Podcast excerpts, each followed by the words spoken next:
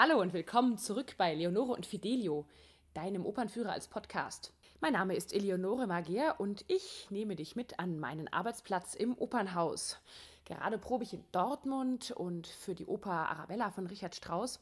Und nachdem ich mich ja auch letzte Woche als Open-Air-Fan geoutet habe, lief bei uns auch alles prima, trocken, aber kalt. Dabei kam ich dann auch auf die Idee, weil ja schon fast Herbst ist, auch einen Opernführer zu machen über, genau, über den Schmachtfetzen La Bohème. Also das finde ich, muss sowas von dem Winter spielen. Es muss draußen schneien oder wenigstens drinnen, solange bis dann der Chor oder auch die Zuschauer das dringende Bedürfnis haben, warme Unterhosen anzuziehen.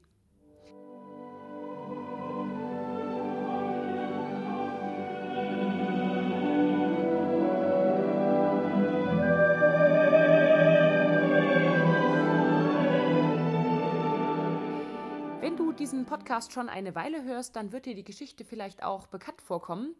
Denn in der Tat werden La Traviata und La Bohème des Öfteren miteinander verwechselt. Besonders schön ist es dann auch, wenn so Moderatoren dann sagen, hören Sie jetzt die berühmte Arie von La Traviata von Giacomo Puccini. Leider falsch. Aber das liegt wahrscheinlich daran, weil beide Heldinnen jung sind, schön sind und an Tuberkulose sterben. Denn auch zu Puccinis Lebzeiten war das definitiv noch ein Thema. Wir wissen ja alle, Penicillin wurde erfunden, aber es dauerte dann doch noch bis in die 1940er Jahre, bis der Tuberkulose damit endgültig der Gar ausgemacht werden konnte. Und demzufolge befinden wir uns jetzt hier am Ende des 19. Jahrhunderts noch mitten in einer Zeit, in der der Tod durch eine solche Krankheit allgegenwärtig war.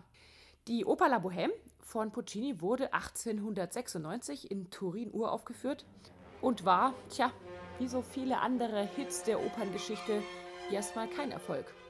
Ich glaube, die Norditaliener sind einfach nicht romantisch genug. Denn dann gab es noch gleich die nächste Aufführung in Venedig und dann in Rom. Aber der richtig große Durchbruch gelang dann erst nach der Aufführung in Palermo. Und warum ist dann heute La Bohème immer noch innerhalb der Top Ten aller Opernhäuser weltweit? Ich glaube, die Zutaten stimmen eben einfach. Erstens Liebe. Zweitens Paris. Romantik. Eifersucht. Geldnot und am Schluss ein tragischer Tod. Aber der Reihe nach. Wir sind im Paris des Jahres 1830 und es ist Weihnachten.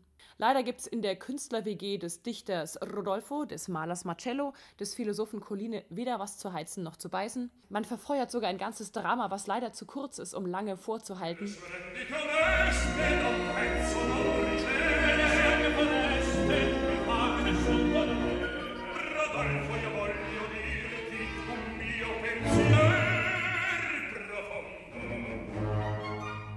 Als der Musiker schon nahe kommt, endlich mal einer, der erfolgreich war und von einem Gig zurückkommt und endlich Wein und zu essen und zu trinken und Brennholz mitbringt. Tja.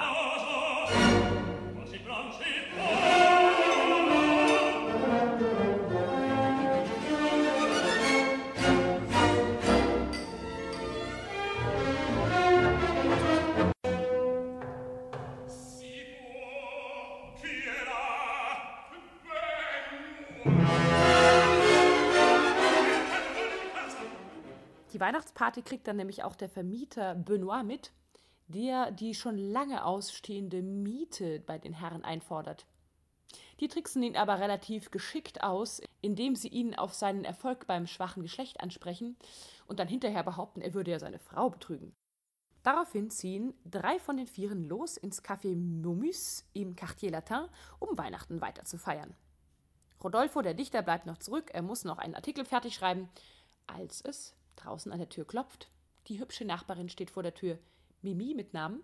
Ihr ist die Kerze ausgegangen und der Schlüssel runtergefallen. Hm. Leider zeigt sich auch hier schon der üble Husten, als sie die Treppe hochkommt.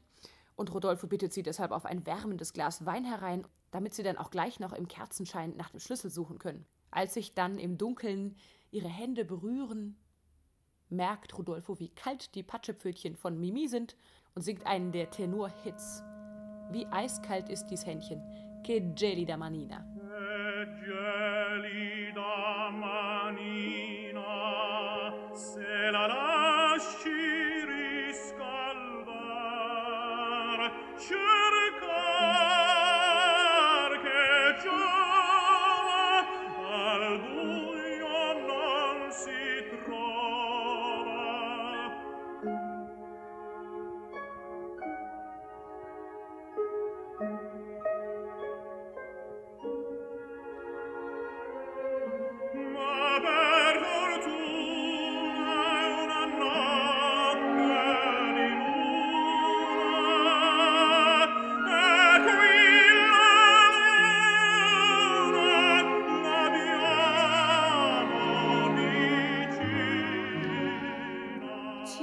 Übrigens, diese Arie war eine der Arien und auch eine der Rollen, mit der der Sänger Enrico Caruso weltberühmt wurde. Mimi ist sehr verschüchtert und verwirrt und erzählt von ihrem einfachen Leben und offenbart Rudolfe aber auch ihre Träume, obwohl sie ja selbst nur eine einfache Seidenblumennäherin ist. Ich finde ja manchmal den Text auf Deutsch, nun ja, eher etwas erheiternd, aber auf Italienisch klingt es immer so schön.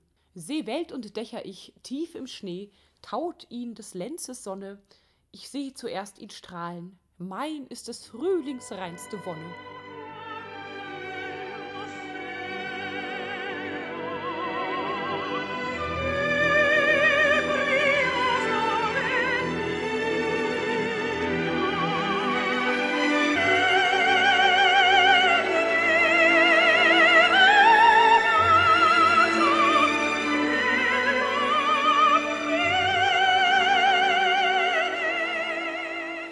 Das klingt eben auf Italienisch einfach viel, viel schöner nach Amore, Dolce Vita. Und selbst Pizza Fungi klingt so gut, dass danach ein wunderbares Liebesduett kommt. O suave fanciulla.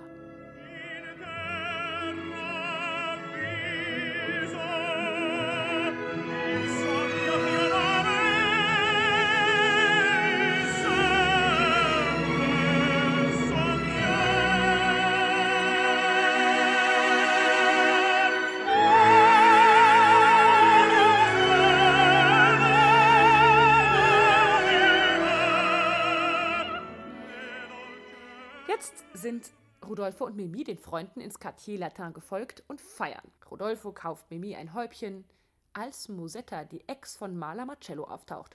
Ihr reicher Lover Alcindori nervt Musetta gewaltig, woraufhin sie ihn zum Schuhkaufen schickt und sich wieder an Marcello ranwanzt mit einer wunderbaren Arie Quando men vo, wenn ich alleine spazieren gehe und mich alle Welt anstaunt.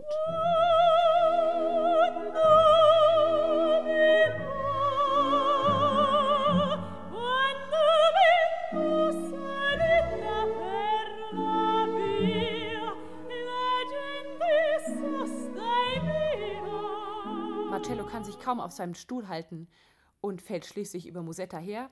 Die Freunde ziehen alle gemeinsam ab und am Schluss findet Alcidoro nur noch die Rechnung vor, die sie ihm haben liegen lassen. Einige Monate sind ins Land gegangen und wir hören den Winter. Ich finde es super, wie Puccini hier auch die fallenden Schneeflocken schreibt. Wir sehen eine üble Kneipe zwischen Vorstadt und Vorhölle, aber sie dient Marcello und Musetta als Arbeitsplatz er malt dort Kabarettbilder, sie gibt hin und wieder Gesangsunterricht oder tritt einfach auf mit ein paar Varieté-Songs. Jetzt kommt auch Mimi zu Besuch, die schon sichtbar angeschlagen ist. Sie braucht dringend einen Rat in Liebesfragen und fragt dazu ausgerechnet einen Mann, Marcello. Also ich hätte da doch wahrscheinlich wesentlich besser empfohlen, dass sie sich an Musetta wendet, aber klingt natürlich besser, wenn es der Sopran mit dem Bariton ein Duett singt. Und so erzählt Mimi, dass Rodolfo so eifersüchtig auf sie ist und sich von ihr trennen will. Da tritt Rodolphe auch aus der Spelunke heraus und Mimi versteckt sich schnell und hört nun die wahren Beweggründe, warum sich Rodolfo eigentlich von ihr trennen will. Er hat nämlich eingesehen, dass er als brotloser und armer Schlucker sie einfach nicht wirklich aushalten kann und vor allem auch nicht dafür sorgen kann, dass sie warm ist, genug zu essen hat und damit auch ihre Krankheit besser kurieren kann. Als Mimi das hört, hält es sie nicht länger zurück. Sie liebt Rodolfo ja so sehr und die beiden fallen sich am Schluss in die Arme und sagen, sie werden sich vielleicht doch trennen, aber frühestens im Frühling.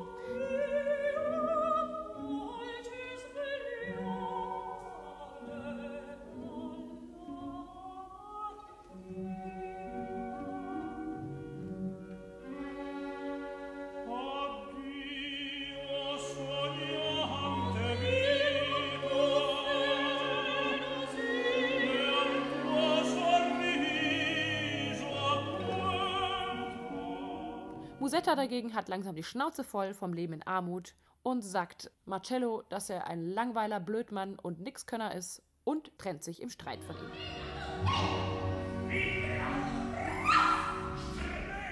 Jetzt folgt das letzte und vierte Bild. Wir sind zurück in der Mansarde der Künstler-WG. Marcello und Rodolphe sind einsam. Und sie haben nicht einmal mehr ein Kummerbier, um sich aufzuheitern. Colline und Chonar kommen dazu. Immerhin haben sie was zu essen und zu trinken, sodass die Laune steigt als plötzlich Musetta mit Mimi auftaucht, die völlig am Ende ist und kaum mehr die Treppen hochkommt. Den Ernst der Lage erkennen alle sehr, sehr schnell und bauen ein Bett für Mimi auf, die daraufhin müde zusammensinkt. Und alle Freunde legen ganz schnell zusammen und kratzen zusammen, was noch in der Klassenkasse ist. Sogar der Philosoph Colline ringt sich dazu durch, seinen geliebten alten Wintermantel zu verkaufen und ins Pfandhaus zu tragen. Und hier hat nun Puccini auch endlich einmal eine wunderbare Bassarie geschrieben. Vecchia Cimarra, mein alter Mantel, leb wohl, du hast mich so lange gewärmt. Vecchia Cimarra, senti, io resto pian, tu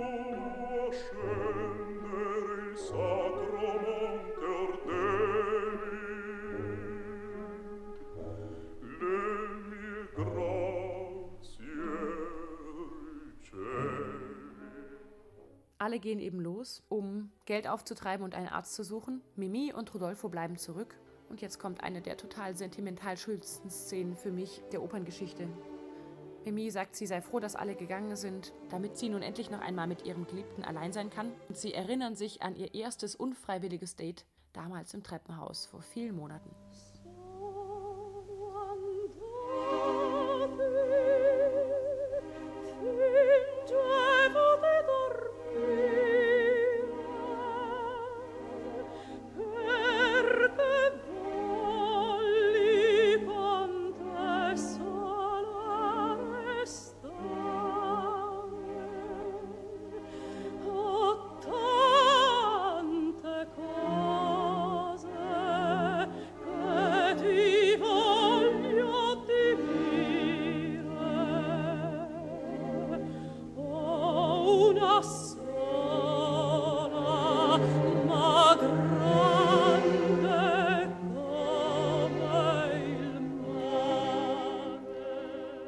Freunde kommen zurück, Musetta hat Medizin dabei und vor allem auch einen Muff, einen kuscheligen Handwärmer, damit das eiskalte Pfötchen nicht mehr kalt ist. Mimi freut sich wahnsinnig und als Musetta auch noch lügt, dass Rodolphe ihn gekauft hätte, ist Mimi ganz gerührt. Sie kuschelt sich ins Bett ein, steckt die Hände in den warmen Muff und schläft ein. Hier macht Puccini, finde ich, auch wieder einen genialen Kunstgriff. Wir sehen und begreifen als Zuschauer sofort, dass Mimi nicht nur einschläft, sondern leider auch für immer einschläft. Aber die Akteure auf der Bühne begreifen es erst viel später. Musetta betet noch und als aller allerletzter begreift es dann Rodolfo, der dann daraufhin verzweifelt über Mimi zusammenbricht. Non credo. Marcello, è spirata.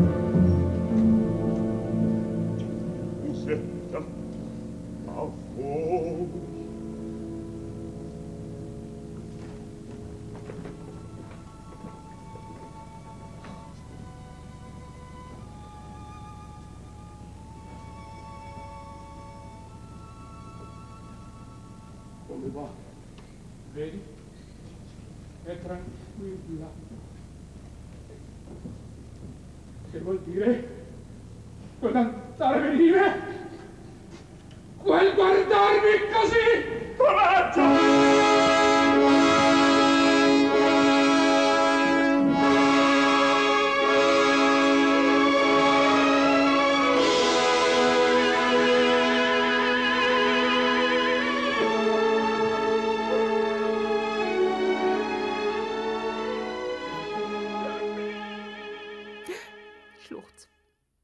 Wie ich ja schon bei meiner Folge über die schönsten Operntode sagte, ach, kann man mich bei einer guten Inszenierung von La Bohème regelmäßig als Tränenpfütze unter dem Sitz zusammenwischen.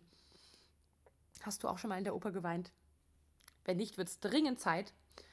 Und vielleicht hast du ja Zeit und Lust, dir einen anderen Tränenschocker anzuschauen, nämlich La Traviata, den ich demnächst wieder an der Oper Dortmund spiele. Wenn du Lust dazu hast, findest du die Termine auch auf meiner Webseite www.eleonore-magier.de. Und ansonsten sehen und hören wir uns dann nächste Woche. Ich freue mich bis dahin. Tschüss.